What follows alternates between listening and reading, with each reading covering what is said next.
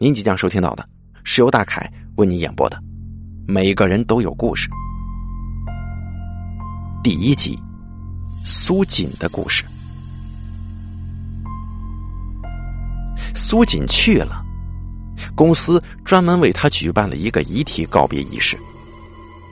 我本来以为这个仪式也会像电视或者电影当中的一样，在一个富丽堂皇的大厅当中进行。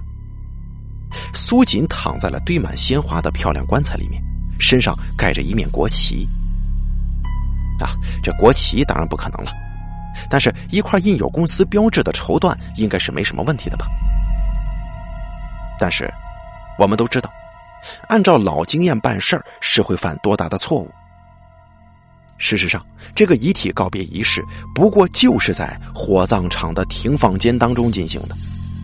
苏锦的遗体就躺在一张台子上，整个左半边脸全部都瘫下去了，牙齿奇怪的外露着，生前的美貌荡然无存了。火葬场有一种说不出来的味道，像是时刻在提醒来客，有大量已经被烧成灰的尸体在周围空间里徘徊。大家分批的停放间去看他一眼。尽尽同事的情分什么的，我只听到两个甚至叫不上名字来的男同事悄悄的互相议论：“哎呀，真是可惜了，她生前是那么一个招人疼的姑娘啊。”其他人啊，则不过是应景而已。有些同事甚至露出了一点点兴高采烈的神情。这也不能怪他们呢，很多人是生是死，对我们的生活是毫无影响的。而若是某个没影响的人，他的死亡能够换来半天的假期的话，这高兴一点似乎也无可厚非啊。整个程序有条不紊的进行着，只有一个人悲痛欲绝，因为她是苏锦的妈妈。我们部门的主任梁栋陪着他说话：“哎呀，哎，这个，您老人家呀，也别太过伤心了。”苏锦的去世啊，是公司的一大损失。你有什么要求，尽管提，我们尽量满足你。这些话跟他递过去的白包，非但不能稳定苏锦妈妈的情绪，反而令他更加痛不欲生了。主任也就是因此显得更加手足无措，说出来的那些安慰词汇，顺理成章的就更加语无伦次了。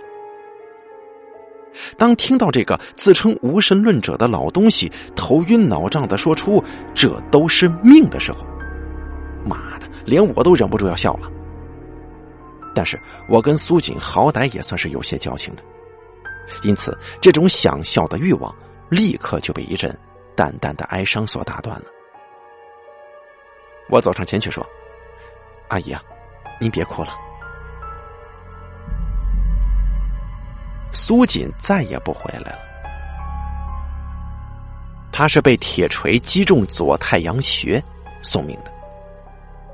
听说公安局已经正式立案侦查了，我们几个同事依次被叫去问话，毫无结果。警察们认为苏锦的死是由最近本市刚刚崛起的一个新潮杀人狂敲头所为。这个杀人狂啊，专门在夜间活动，寻找单身的美貌女子做目标，用钝器去击打她们美妙的头部。一时之间，全城人心惶惶。晚上七点钟以后，这大街上可真没什么人了。因此，他对夜间治安的迅速好转可以说是贡献良多的。苏锦只是他目前的五名受害记录中的人一个。苏锦的妈妈被主任搀扶着上了汽车，承诺明天把苏锦的骨灰送过去。遗体告别仪式正式结束，主任圆满完成了劝慰死者家属的使命，志得意满。大约再过两个小时左右，苏锦的身体就会被推入焚化炉，化为一缕青烟，永远的消失在这个世界上。大家纷纷回头看着越来越远的火葬场。气氛也渐渐缓和了。有个调皮的家伙，居然还冲着尸体停放间的方向送去了一个飞吻呢。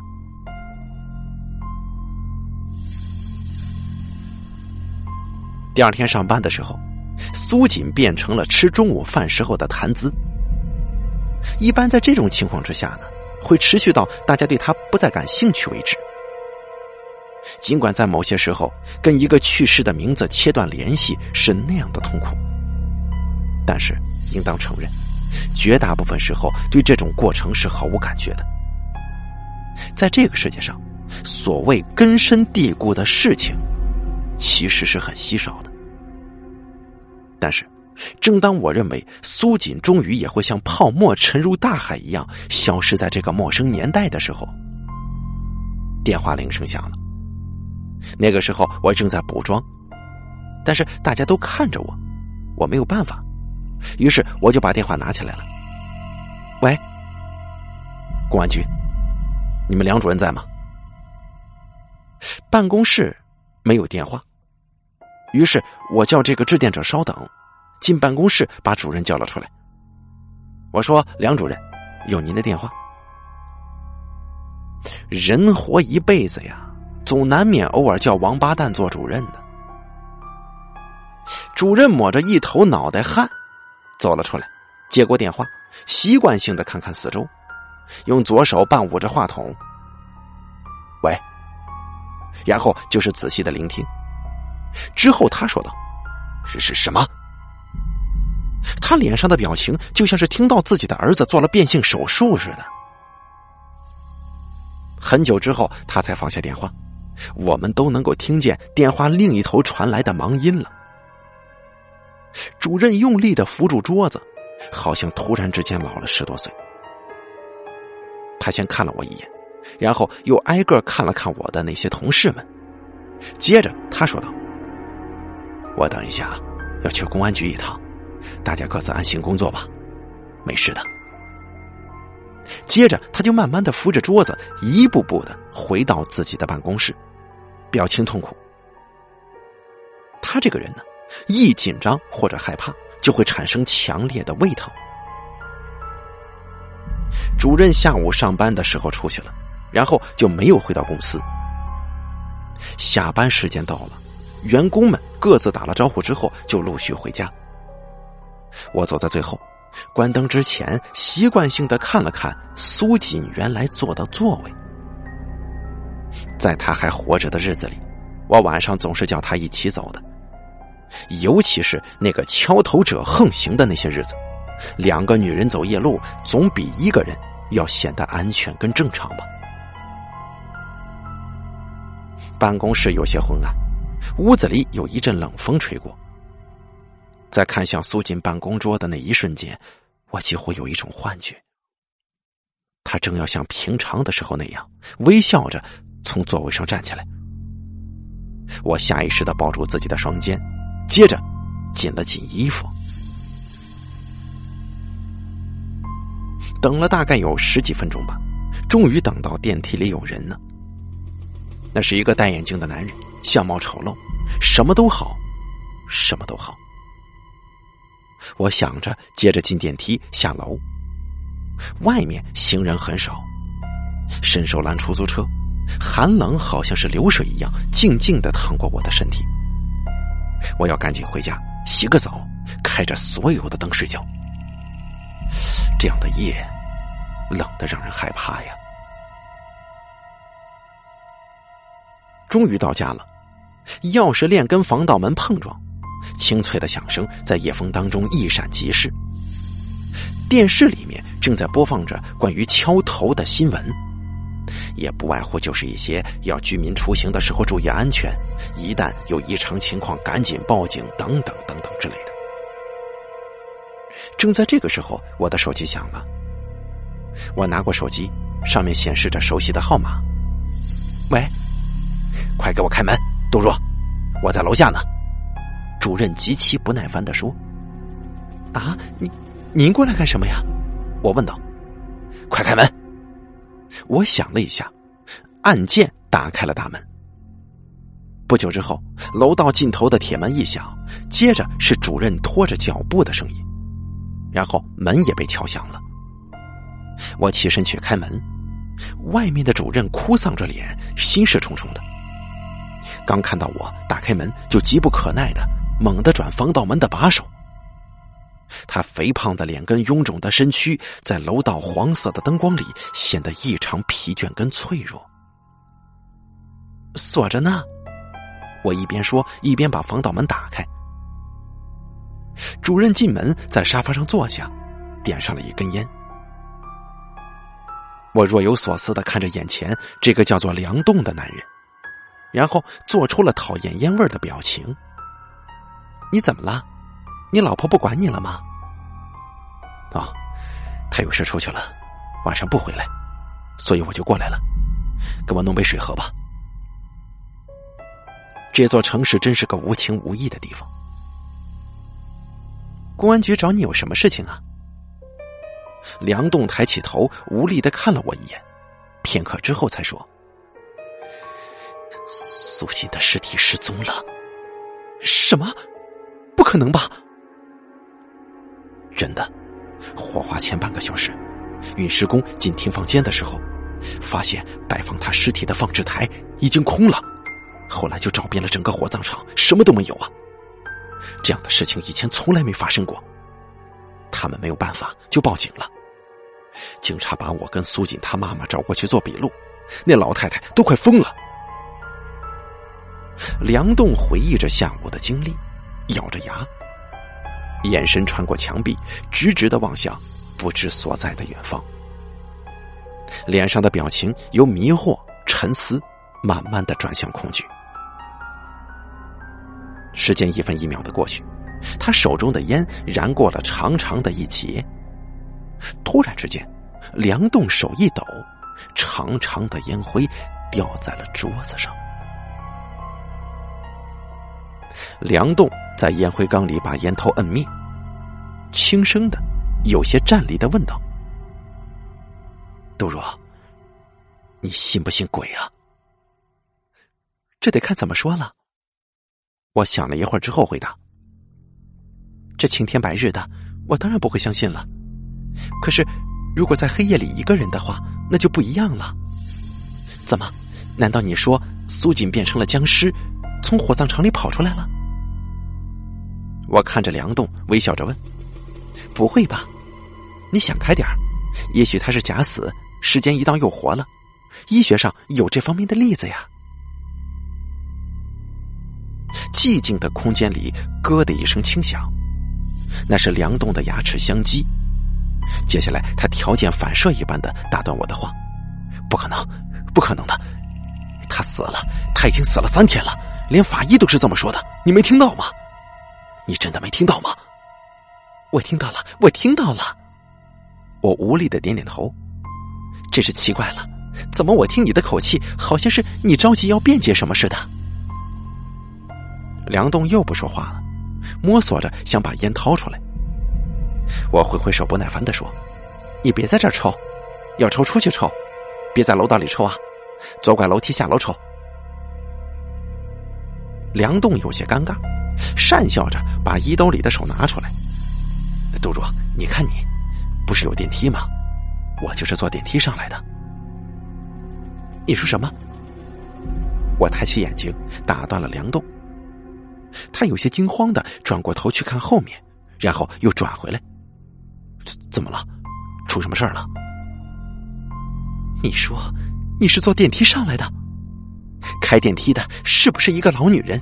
短头发，脸上有一道浅红色的伤疤呢？我凝视着梁栋，问他。梁栋的眼睛里闪过一丝惊慌的光芒。他显然还没弄明白这到底是怎么一回事儿。没问题吧？我上次过来的时候开电梯的也是他呀，怎么了？出什么问题了？他前天出车祸死了，新的电梯员还没来呢。楼下的月报栏里面有物业的补告啊。我尽量轻描淡写的说。梁栋一听就从沙发上跳起来了。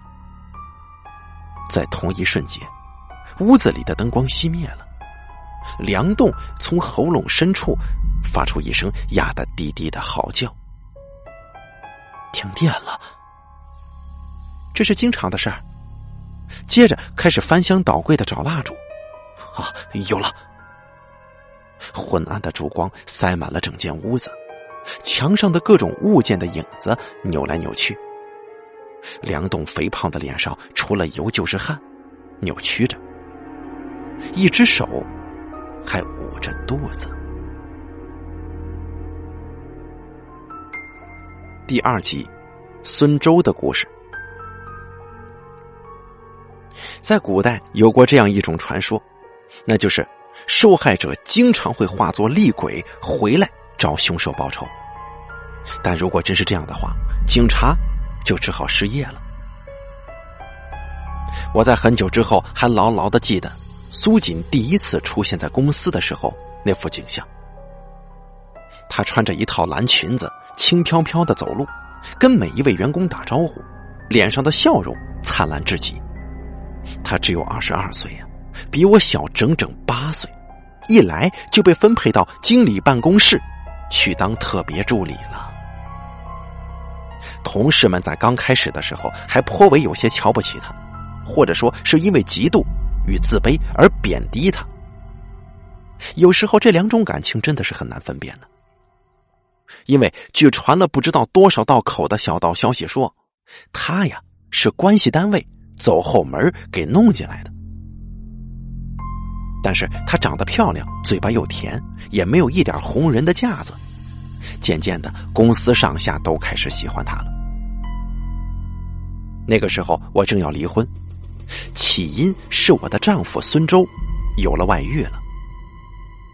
不知道从什么时候起，小姑娘们的兴趣突然之间都转移到了所谓的中年成功男士身上。可是我呢，已经过了小姑娘的年纪了。中年成功男士，例如孙周之流，自然也对我不会再有什么兴趣。两下里一对比，我丈夫孙周负心薄幸，似乎是一件板上钉钉的事儿，就像是一部已经知道结尾的电视剧，你只能等着他演下去。成功就是有钱。成功多些的中年男士弄到的小姑娘档次自然会高一点。像孙周这样半成功不成功的，弄到的小姑娘档次显然要低等一些。他是个医生，有一套大房子，有一部说得过去的车，刚刚混上副主任医师，收入还不错，没有子女。这样的筹码在小姑娘们眼里，只好叫做退而求其次了。医院全无规律的工作时间，给他提供了巨大的方便。你们要相信我，再也没有一种职业比医生说一句：“啊，我有事要出去一下。”或者说：“今天晚上我不回来了，你自己弄饭吃吧。”来的理直气壮。直到有一天，他又一次在加夜班的时候，我去医院，推不开护士，他说。应该在里面的那扇病房房门呢。我踩着一张凳子往里看的时候，我发现孙周正跟他年轻的女病人在床上翻滚呢。我趴下凳子，坐在旁边，大脑一片空白。过了很久，孙周吱呀一声打开房门，看到我的时候惊恐万状。他怕的不是我。那是一种在知道自己已经打破了某种危险平衡之后的本能反应。我不记得我当时有没有扇他的耳光，要是没有的话，现在想想太遗憾了。就这样，在苏锦进入公司之后的一个月，孙周跟我正式离了婚。我分得了一些存款，搬回父母的老房子，一个人心平和气的生活。至于我的继任者，我连他长什么样我都没看清楚。而苏锦大约也在同一时间出了事儿。由于总经理也算是芸芸中年成功男士当中的一员，对自己的助理进行了一番超越工作关系的深入关心，又不巧被他老婆来公司的时候给撞见了，嘿，这后果可想而知啊。但是人跟人就是不一样。总经理夫人盘踞在总经理室，把总经理跟苏锦的祖宗十八代依次的谩骂了一遍。门口聚集了一大堆看热闹的员工，喜气洋洋的，跟过年似的。其中也包括我。我得承认，当那些关于负心汉与陈世美之类的脏话从总经理夫人的嘴巴里喷薄而出的时候，我心中别提多爽了，就好像是我听着另一个人在帮我骂我的前夫孙周一般。这事情的结果就是总经理屈服于夫人的淫威，把苏锦调到了我们科这种清水衙门。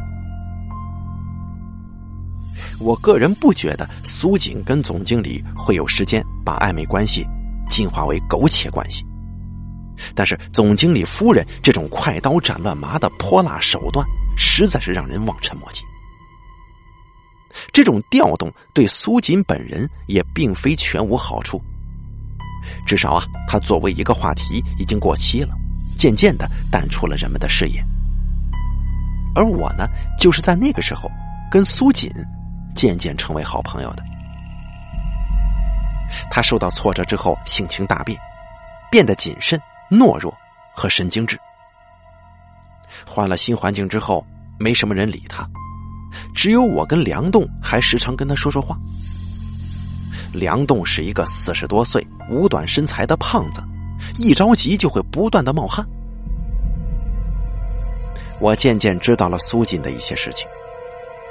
他的父亲早死，家里只有一个老母亲，在这座城市相对艰难的生活，如同孙周的女病人一样，她也很盼望找一个中年成功男士嫁了，锦衣玉食的过下半辈子。这事儿啊，说起来容易，实际上做起来难度却非常大。苏锦在这种竞争当中，跟我一样败下阵来了。不同的是，他是进攻失败，而我却是防守失败。他还有很多进攻的机会，但是我却垂垂老矣，只有忧伤的追忆萦绕不去。那些日子，我挺憔悴的。我没什么人可以说话，非常闷。苏锦的角色又不允许我把这些向他吐露。那天呢是我的生日，同事们送了我一个生日蛋糕，梁栋开车把我送回家。我喝了不少酒，心情非常恶劣。我突然产生了一种强烈的倾诉欲望。我请梁栋喝了一杯茶，看看我的相册。就是在那一天，我稀里糊涂的跟梁栋上床了。接下来的日子里，梁栋躲着我走，这也没什么。梁栋很可能是闲来无事，换换口味而已。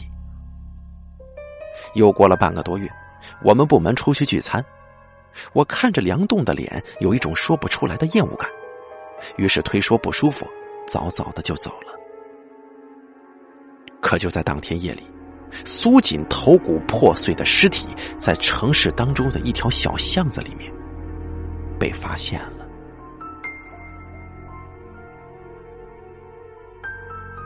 第三集，梁栋的故事，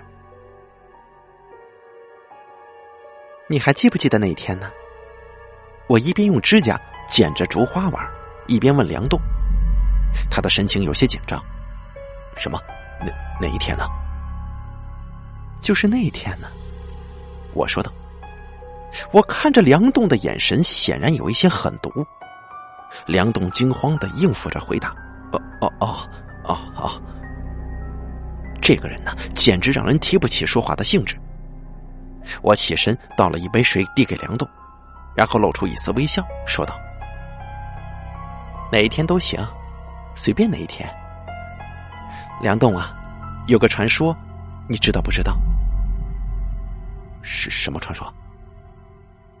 传说死掉的人偶尔会回来找杀害他们的人报仇。梁栋啊，你说如果苏锦回来了，他会去找谁呢？找那个神秘的罪犯敲头吗？我笑吟吟的问着梁栋，他的手一震，杯子几乎打翻在桌子上。但是他很快就镇定下来了，大口喝了几口水，擦了擦嘴。啊，当然了，他也许啊会找敲头的，毕竟是敲头杀人狂把他杀的嘛。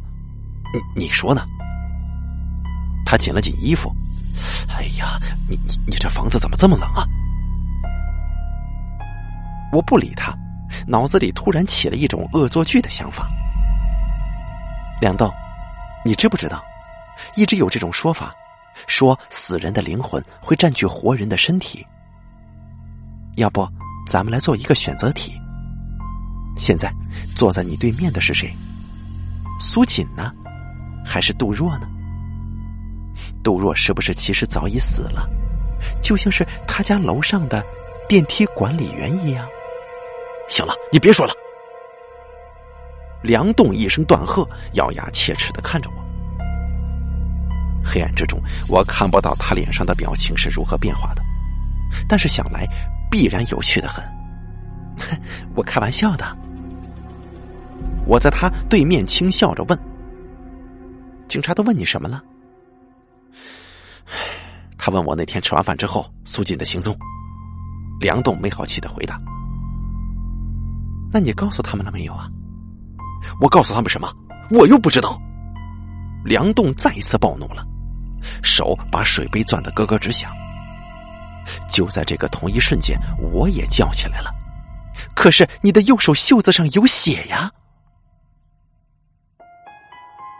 梁栋下意识的低头去看自己的袖子，那里正有一片红色渐渐的渗透蔓延，越来越大。梁栋的脸上露出极其恐惧的神色，用力的甩着右手，然后手忙脚乱的把衣服脱下来，并且大声吼道：“不不不可能！你少胡说八道了！三天前我穿的不是这套衣。”他突然停住了，目瞪口呆的看着我。我慢慢的收起指甲剪子，攥在手心当中。我就知道是你，你这个老色狼。你跟他上过床了吗？梁栋突然显得彻底镇定下来了。他整理了一下衣服，四平八稳的坐在对面，露出一个奇怪的笑容。不错，我不知道你是怎么看出来的。我们谈的好了，说吧，你怎么知道的？因为今天苏锦给我打过电话了。啊？我慢慢的说。梁栋全身一抖，接着用力按住腹部，面部扭曲。是我，那天饭局结束之后，我就送苏锦回家了。一路上，他非要让我离婚，还说要是不离就告我强奸呢。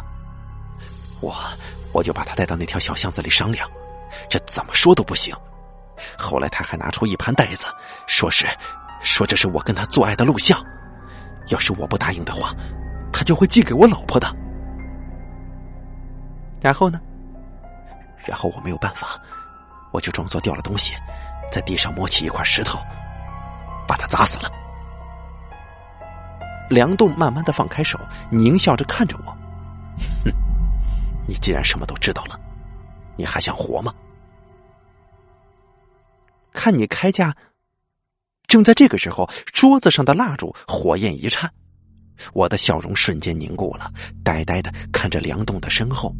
用一种近乎恐惧嘶哑的语气低声喊道：“啊，苏！”梁栋在一瞬间崩溃了，他迅速回头，但是这个错误却要了他的命。我迅速抄起桌子上的烟灰缸，重重的砸在他的后脑勺上。梁栋像是被砍倒的树一般，摔在地上。我怕他还有还击的力气。扑过桌子，又砸了他的头部几下。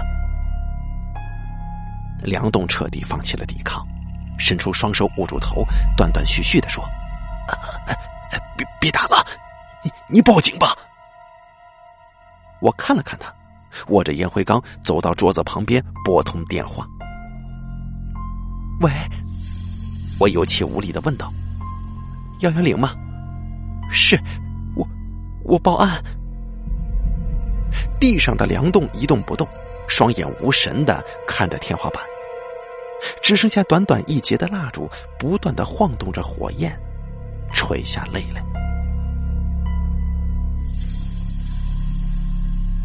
第四集，我的故事。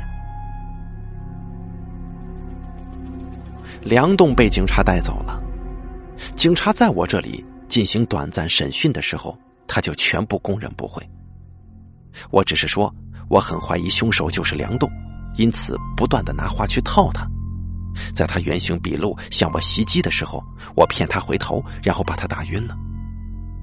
梁栋对我所说的事实没有任何意义。警察们跟我握手之后，就把他带出门了。片刻之后。楼下警车的声音渐渐远去，我走到窗口，看着闪闪的警灯消失在夜色里，我叹了口气。夜色可真美呀！梁栋就是个白痴，他居然真的以为苏锦是他杀的。不错，他是拿了什么东西打了苏锦的头。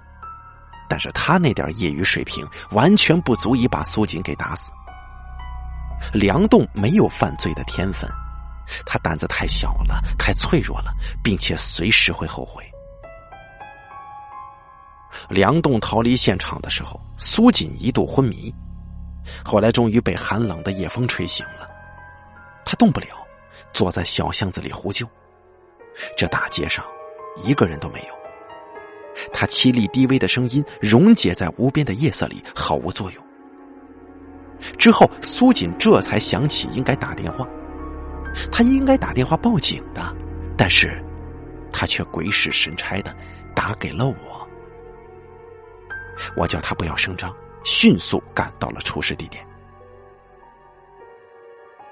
苏锦半坐在血泊当中，但看上去气色还可以。他的第一句话就是。梁栋，梁栋，他打我，怎么回事？他怎么打你了？他为什么要打你啊？我问道。他，他骗了我，我要他跟他老婆离婚，他不肯。后来我们两个谈僵了，他就用一块石头砸我的头。杜姐，我要去报案，你能不能陪我去啊？啊啊不，我得先上医院。杜姐，你先带我去医院吧。你说什么？我说我跟他好上了，他说过要跟他老婆离婚之后娶我的，可是他反悔了。苏锦说道：“全都是这样，什么梁栋、总经理、孙周，男人全部都是一个样子的。”什么？你你说孙周？怎么了？我说男人全部都是这副德行。哎，杜姐。你没事吧？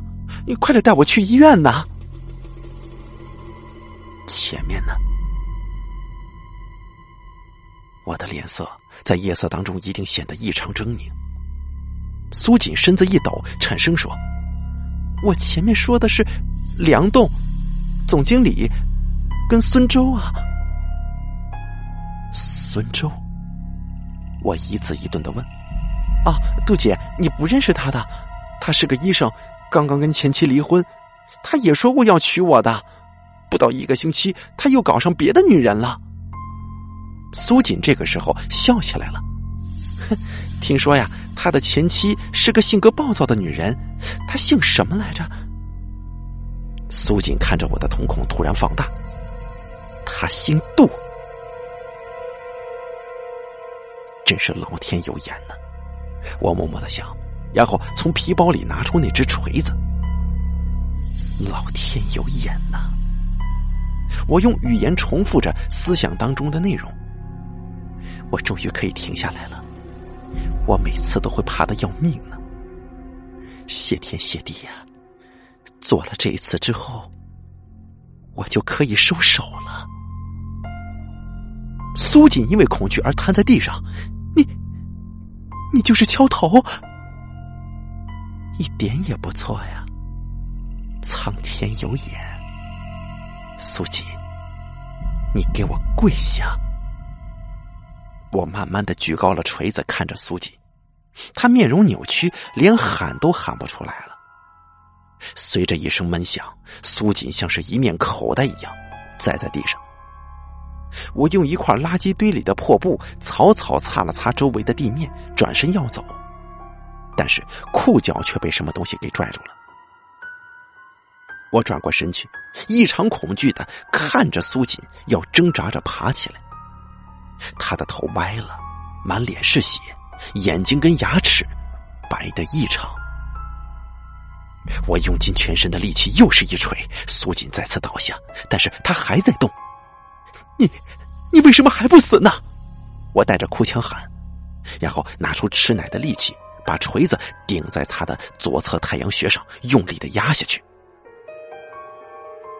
大约过了两分钟，咔的一声响之后，苏锦终于不动了。那天夜里的梦，就是苏锦怎么都死不了。我在冷汗当中醒来三次，我觉得剩下的日子，我大概永远都不会关灯了吧。接下来的事情很好办，梁栋这个替罪羊真的是再好不过了。他们家有来电显示，我拿走了苏锦的手机，在苏锦火化的第二天下午，往梁栋家里拨了几个电话之后，扔进了下水道。果然，他不敢待在家里，来找我了。我随便编一个电梯工已经去世的谎言，其实不费力气的。至于梁栋袖子上的血，实际上是酚酞跟碱水而已。最难的。是让公安局去通知梁栋尸体消失。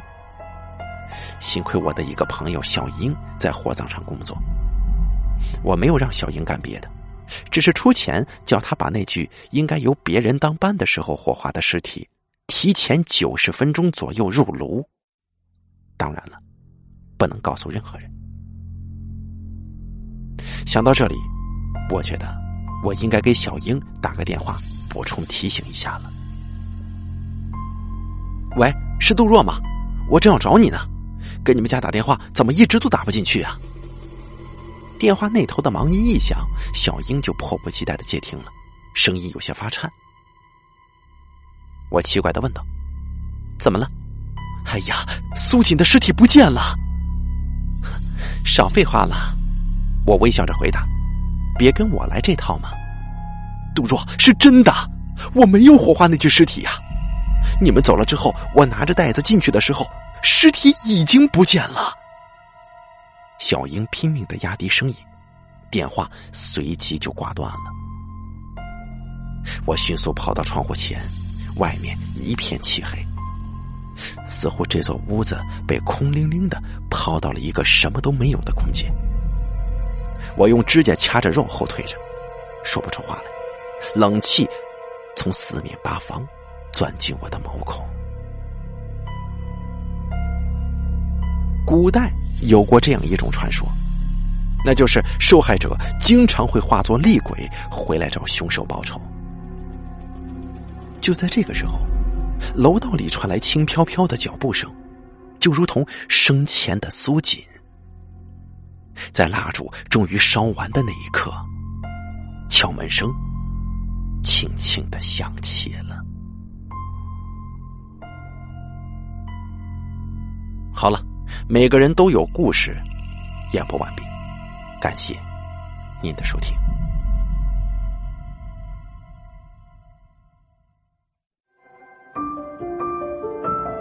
本期故事演播完毕，想要了解大凯更多的精彩内容，敬请关注微信公众账号“大凯说”。